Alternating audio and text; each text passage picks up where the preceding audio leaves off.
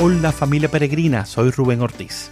En el episodio anterior comenzamos una amena conversación con Carolina Ríos Mandel, con una historia de familia que pasa por la migración de sus abuelos, quienes salen de la Alemania nazi y se establecen en Venezuela, para una posterior jornada entre estudios y vida personal, pasando por Estados Unidos, Israel y ahora Perú, Carolina nos ha contado cómo su crecimiento de vida la ha llevado a trabajar en alianzas interconfesionales que sirven a los inmigrantes.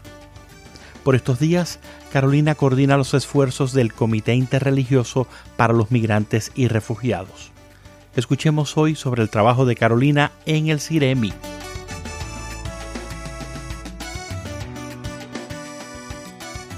Carolina, qué maravilla poder conversar contigo. Cuéntame un poco del Ciremi y lo que sucede en el Perú en estos momentos, donde estás sirviendo después de haber pasado eh, por una infancia y eh, adolescencia en Venezuela, una vida en, Estados Unidos, en dos ciudades grandes, estudios también ahí, después Israel, conocer a la persona que es el, compañero de vida tuyo y, y, padre de tus niñas y a la vez el rabino de la casa y de una comunidad de cerca de 3.000 congregantes o personas a quienes servir de la fe judía en Lima, Perú. Claro, es, es uno eh, de los de los cinco rabinos que hay hoy en día en, Lima. Tú eres muy específica. Yo soy muy específica. No, porque también es importante recalcar esa diversidad dentro de la comunidad judía que está en cualquier espacio. Hay un chiste eh, entre judíos siempre que es eh, que están dos judíos y, y siempre crean tres sinagogas. La sinagoga donde va cada uno y la sinagoga donde no va ninguno. Ah, ¿No? es como que crear esa, ese tipo de diversidad. Carolina, eso también tenemos en común. Nosotros los bautistas decimos que cuando, donde hay dos bautistas hay tres opiniones. Bueno, tal cual. Siempre que se mezcla religión política, siempre... hay, conexiones ahí, ¿verdad? Con razón hay tantos chistes del sacerdote, el pastor y el rabino. Sí. Bueno, esa es un poco la historia del Cinemi, ¿no? Entonces entra el sheikh, el pastor, la pareja de rabino, el sheikh es el, el, imán o el, el, encargado de la comunidad musulmana. Y bueno, todas estas personas forman parte del, del CIREMI, el Comité Interreligioso para Migrantes y Refugiados. ¿Cuándo se fundó? En marzo del 2019 viene de todo un proceso que empezó tanto Religiones por la Paz como el, Consejo Interreligioso del Perú. Eso fue antes de que yo llegara. Por una parte, ellos siempre hacen un llamado a la cooperación interreligiosa, ¿no? La acción social interreligiosa. Y viendo la situación que estaba empezando a surgir, la migración, tanto venezolana como centroamericana, porque hay, hay varias migraciones sucediendo ahora, ¿no? En Perú también se ha habido casos de, de personas de, de Yemen que han llegado también, ¿no? Pocas, pero, pero es bien importante como crear esa conciencia sobre el concepto de migración, ¿no? Es un, es un problema global, lo hemos estado viendo aquí, aunque hemos analizado del área andina, decíamos en el programa pasado que es eh, el problema de la crisis venezolana es circunstancial, no necesariamente va a estar siempre ahí, pero es un problema global. Cuando pensamos en los refugiados sirios en, en, Grecia, cuando en toda Europa, eh, caminando, todas esas imágenes se repiten en América Latina y se repiten en otros tantos espacios en el mundo. Cuando pensamos en España, recibiendo gente del norte de África y demás. O sea, la gente entra en pánico y piensa que esto es ahora que nos están llegando y llegan aquí o nos van a quitar esto, nos van a quitar lo otro. Eh, sepan ustedes que está pasando en todo el mundo porque es un fenómeno global. Sí, no solo un fenómeno global, sino un fenómeno humano. Si estamos conscientes de que estamos en una situación de dificultad y vulnerabilidad y sentimos que le podemos ofrecer a nuestra familia un espacio, un futuro diferente, más saludable para todo el mundo, ¿quién no tomaría esa decisión?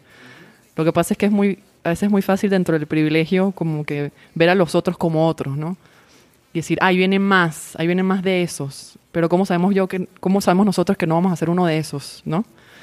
Y como te digo, dentro de la historia... Y de la creación. O sea, las aves migran y nosotros también cambiamos y, eh, ¿verdad? Este, es, es, parte de la dinámica del vivir, ¿no? El ser humano. La vida está en constante movimiento, ¿no? Pero sí, para regresar al CIREMI entonces, es un comité que compone a 24 organizaciones de fe, ONGs también, y como te digo, está involucrada desde la comunidad islámica, la comunidad judía, la comunidad católica, eh, cristiana en sus diferentes... Tienen una iglesia bautista. Tenemos una iglesia bautista y de hecho, sí, la iglesia católica, la iglesia bautista y de la comunidad judía. Y de verdad que ha sido un trabajo bien, bien, bien, bien interesante. ¿Ustedes hacen más trabajo de lo que se llama defensoría o advocacy también? O... Hay como que dos aspectos, ¿no? Convocamos a todas estas comunidades de fe que ya están haciendo un trabajo, ya ofrecen servicios directos. Y hasta ahora hemos tenido eh, reuniones eh, una vez al mes. Tenemos un, coordinador del CIREMI, que es de la CNUR, que es una alianza bien importante y, les recomiendo de todo corazón a aquellas personas. Bueno, primero recomiendo de todo corazón eh, conformar comités interreligiosos de trabajo en general, sobre todo con temáticas de justicia social. ¿No es más difícil eso? De por sí el tema de migración es tan difícil, el tema de nuestras comunidades ya no son tan complejas como para de contra tener que sentarnos con gente que no adora igual que nosotros a conversar sobre estos temas y ponernos de acuerdo y trabajar juntos. No, creo que, nos da una pizca de humildad eso. Mm. Desde el principio nos hace, sobre todo esto lo, comentamos mucho, ¿no? Que estamos en teoría trabajando con, otros, ¿no? Con, con migrantes y refugiados. Bueno, que al final otros somos todos en algún momento, ¿no? Pero qué rico y qué, y qué, qué oportunidad de dialogar o, tener que trabajar junto con gente que sabemos que son diferentes a nosotros. Pero esto nos da una oportunidad, por una parte, de crecer y por otra parte, de hacer un trabajo espiritual en conjunto, ¿no? De ir más allá de nuestras diferencias. Y este, este espacio espiritual, de alguna manera, del que hablábamos, que si Dios está en los espacios y supuestamente en teoría debería haber tanto espacio entre nosotros que venimos de tantos lugares diferentes, entonces Dios todavía tiene todavía aún más espacio para expandirse, ¿no? Y creo que nosotros aprendemos mucho constantemente eh, en estos encuentros y también es, bien importante porque se hablan de temáticas que cada organización eh, ha estado trabajando, ¿no? Entonces ahí te das cuenta que independientemente de cuál sea la postura religiosa, espiritual, están trabajando directamente con la gente, ¿no? Este año, bueno, como es el primer año del CIREMI, también hemos estado básicamente reuniéndonos una vez al mes, escuchando las diferentes historias de diferentes comunidades de fe y también trabajando en temáticas importantes. Eh, siempre hay una agenda de trabajo y, tratando de entender diferentes propuestas, diferentes necesidades. Como que este hace un año también para entender eh, los recursos de las comunidades y las necesidades, ¿no? Y, llevarlo como que a un nivel mezzo, como tener una vista un poco aérea de las cosas que se están haciendo y dónde se necesita fortalecer, ¿no? Y de verdad que el apoyo también de la CNUR en esto ha sido fundamental. Y para el año 2020 tenemos un plan, un plan eh, de diferentes, eh, diferentes ejes temáticos que, queremos tocar, ¿no? Todo lo que hemos visto y observado y todas las historias que traen las comunidades de fe en sus trabajos, el comité ejecutivo dentro del CIREMI, que es conformado por eh, varios integrantes de comunidades de fe y también personas de Religiones por la Paz y del Consejo Interreligioso y del ACNUR, hemos identificado tres ejes de, de acción, ¿no? Uno es el acompañamiento comunitario, que incluye el proyecto Raíces, que es un, proyecto que he presentado, bueno, inicialmente era en nombre de la comunidad judía, pero bueno, ahorita somos Siremi y eso es, ahí no, somos todavía más fuertes, que es un programa de salud mental y espiritual para la población migrante y refugiada, enfocada en intervenciones grupales y comunitarias. También tenemos un, dentro de esta integración comunitaria un programa de voluntariado que se llama Acompañamiento para la Integración, en la que personas de la comunidad de acogida puedan acompañar a personas migrantes y refugiadas eh, al acceso de servicios básicos, ¿no?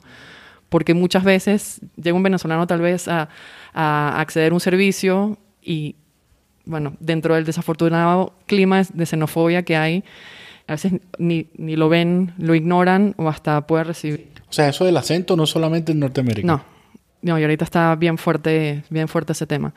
Eso, eso es bonito que lo escuchen acá, porque a veces nosotros pensamos en los latinos de Estados Unidos. No, no, no, no. somos la única gente discriminada del mundo, o, u otras, otras, otras etnias y o razas.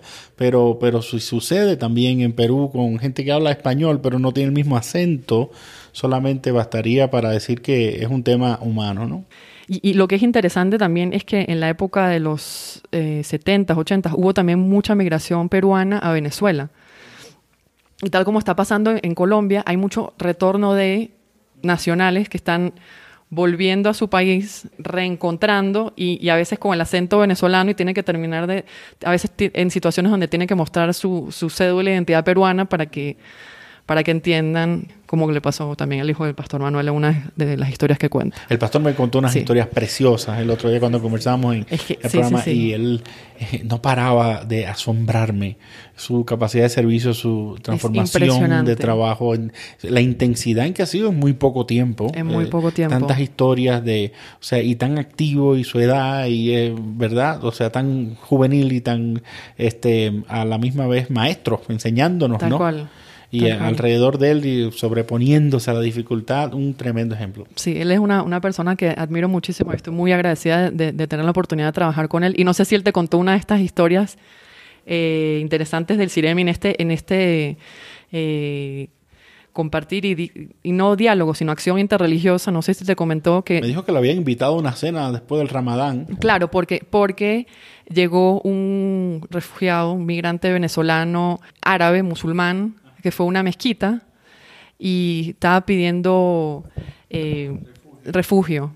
Y en la mezquita no, no, tenían, eh, no tenían un albergue. Entonces se pusieron en contacto con el pastor Manuel A través del Ciremi. a través del Ciremi. Ah, entonces ya esa historia ya se la conté. No, no, no, no. no. Ah, a través del Ciremi y efectivamente en el Ministerio de Amor eh, de la primera iglesia bautista le pudieron dar refugio a, a un musulmán venezolano, árabe. Sí, es, Me acabas de hablar del mundo que yo quiero ver. bueno, y existe y lo podemos, lo podemos crear. Wow. Me acabas de pintar la, el cuadro que yo quiero siempre ver de una humanidad no mirando el título de afuera de los edificios religiosos, sino buscando dónde está la compasión y dónde está el amor. Y es posible, y es posible cuando vemos Tselem Elohim, la imagen de Dios en cada persona con la que trabajamos. Oh. Y no solo con la que trabajamos, las personas en nuestras familias, en nuestras comunidades, y muchas veces se nos olvida vernos a nosotros mismos como imagen de Dios. Ah, el sello que tenemos, Sí, nosotros, nosotros mismos también. nosotros Sí. somos. Y por eso nos tenemos que cuidar todos. Cuidar a los demás y cuidarnos a nosotros mismos también. Wow. Vamos a poner las notas del programa cómo usted puede acceder. El Ciremi tiene página web y todo lo demás. Eh, no, de verdad que tenemos muchas... eh, Es que ti- tiene muy poco tiempo trabajando. Sí, pero tenemos está la intensidad y lo precioso que están logrando que yo, yo quisiera, no sé, darle seguimiento. Yo quiero ver hasta dónde los lleva esto. En tan poco tiempo han logrado que un ah, refugiado musulmán no pueda encontrar en su propia mezquita porque no se ha creado, no por mala onda, Sí, pero, sí. pero que le refieran a una iglesia bautista y encuentre un lugar donde eh, apoyar su cabeza y, y descansar y sea cuidado. Y después al final terminen invitando al pastor y a varios de los eh, refugiados allí venezolanos a una comida después del ramadán y le preguntan al pastor en medio de la cena, eh, eh, pastor, ¿por qué usted ha hecho esto? Y él, y él tiene cinco o siete minutos para hablar, bueno, porque mi fe me dice que tengo que hacerlo. Y eso no es lo que vemos en los medios de comunicación. bueno, es que eso, eso no vende, pero es lo que debería de Eso no vender. vende. Eso no vende. Bueno, pero el amor no necesita propaganda. Uh, otra joya. No, en serio. No me puedo quedar. Mira que estaríamos hablando muchísimo contigo, ¿En Carolina. serio? Estoy sumamente asombrado del trabajo del Ciremi. El amor no necesita propaganda. Los dueños de esas historias son sus propios protagonistas. Por eso no necesita propaganda. Porque eh, en mi caso, dentro de mi propia fe decimos, el maestro dijo, por sus frutos los conoceréis. Mm, entonces, a menos que mostremos esos frutos, ¿verdad? No, de nada vale lo que digamos, religiosamente hablando. Y sí quería terminar nada más diciendo el título de los otros dos ejes de, de acción del CIREMI. Uno es eh, comunicación, información e incidencia. Eh, cómo con- conformar un equipo eh, que tenga la posibilidad de responder a medios de comunicación frente a algunas crisis, ¿no? Sobre todo en temas de xenofobia.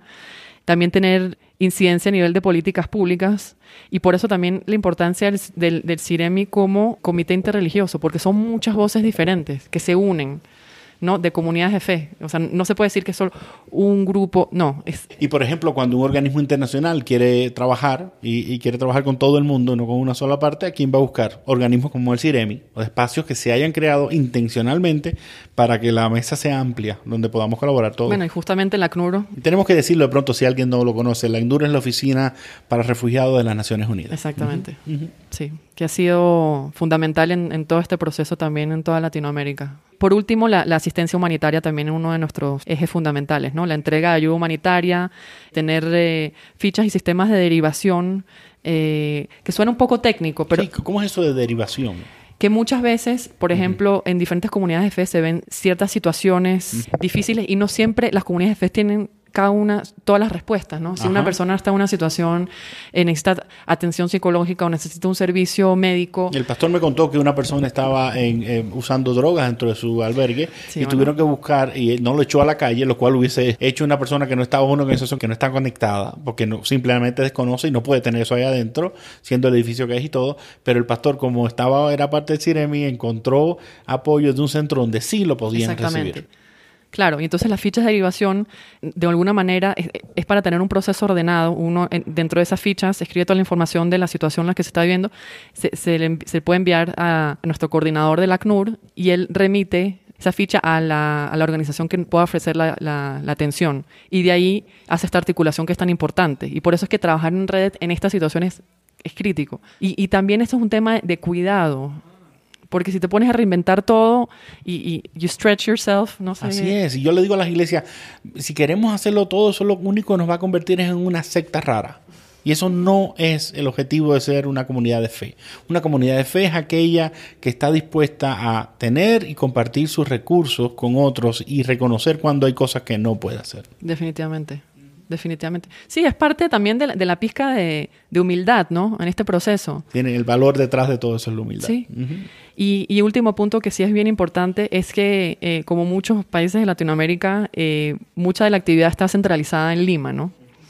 Justo tuvimos la oportunidad de, de hablar con, con hermanos de diferentes eh, organizaciones cristianas en, en Tumbes y sí nos gustaría como que eh, tratar de apoyarlos en la creación de, de un Ciremi, lo empezamos a llamar los Ciremitas, ¿no?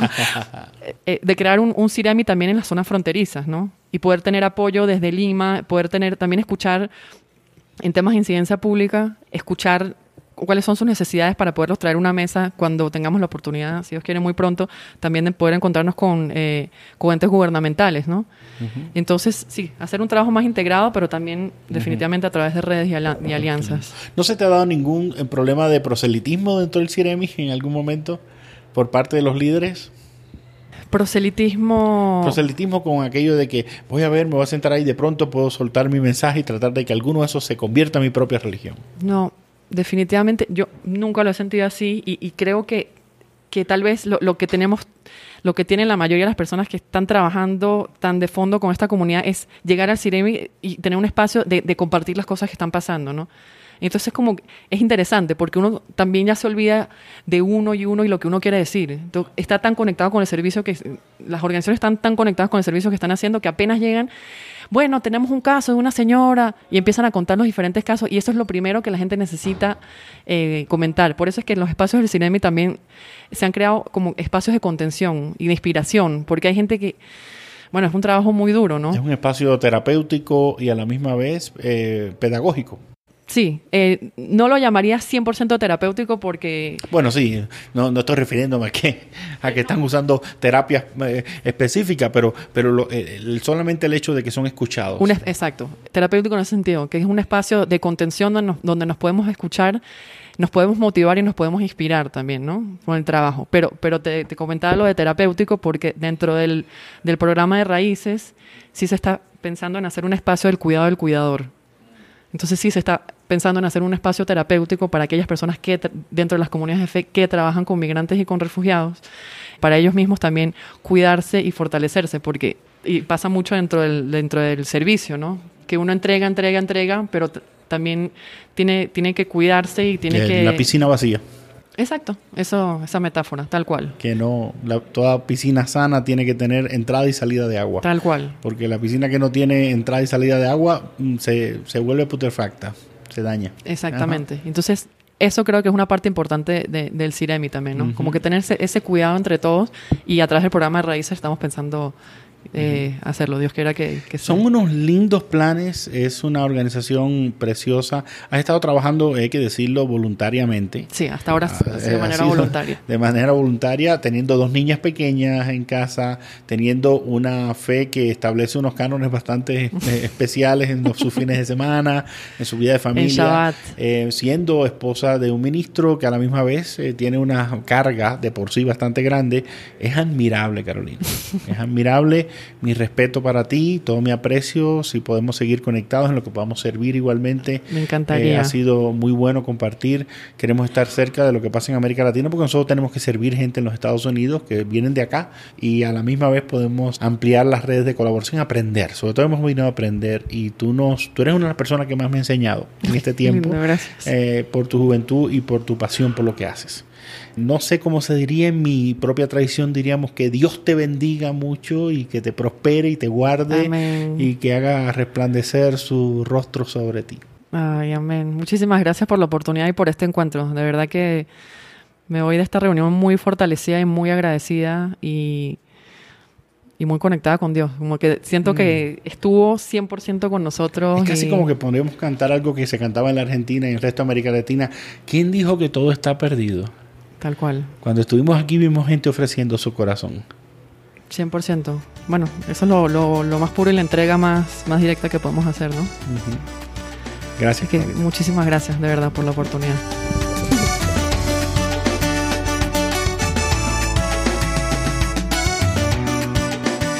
Gracias a Carolina Ríos Mandel por su gentileza en concedernos tiempo para esta conversación con familia peregrina un buen deseo de servicio, un poco de intencionalidad y sobre todo mucho amor por aquellos que menos tienen nos debe mover a coordinar esfuerzos junto a otras comunidades religiosas a nuestro alrededor. El Ciremi es un buen ejemplo de esto. No esperemos tener todos los recursos para hacerlo, a veces la mejor materia prima somos nosotros mismos. Familia Peregrina es un podcast de los Ministerios Latinos del Compañerismo Bautista Cooperativo. Puedes encontrar más información en nuestra página web www.cbf.net familia, así como en las redes sociales. Soy Rubén Ortiz. Recuerda que tu vida será tu recompensa a donde quiera que vayas. Una mano extendida es tu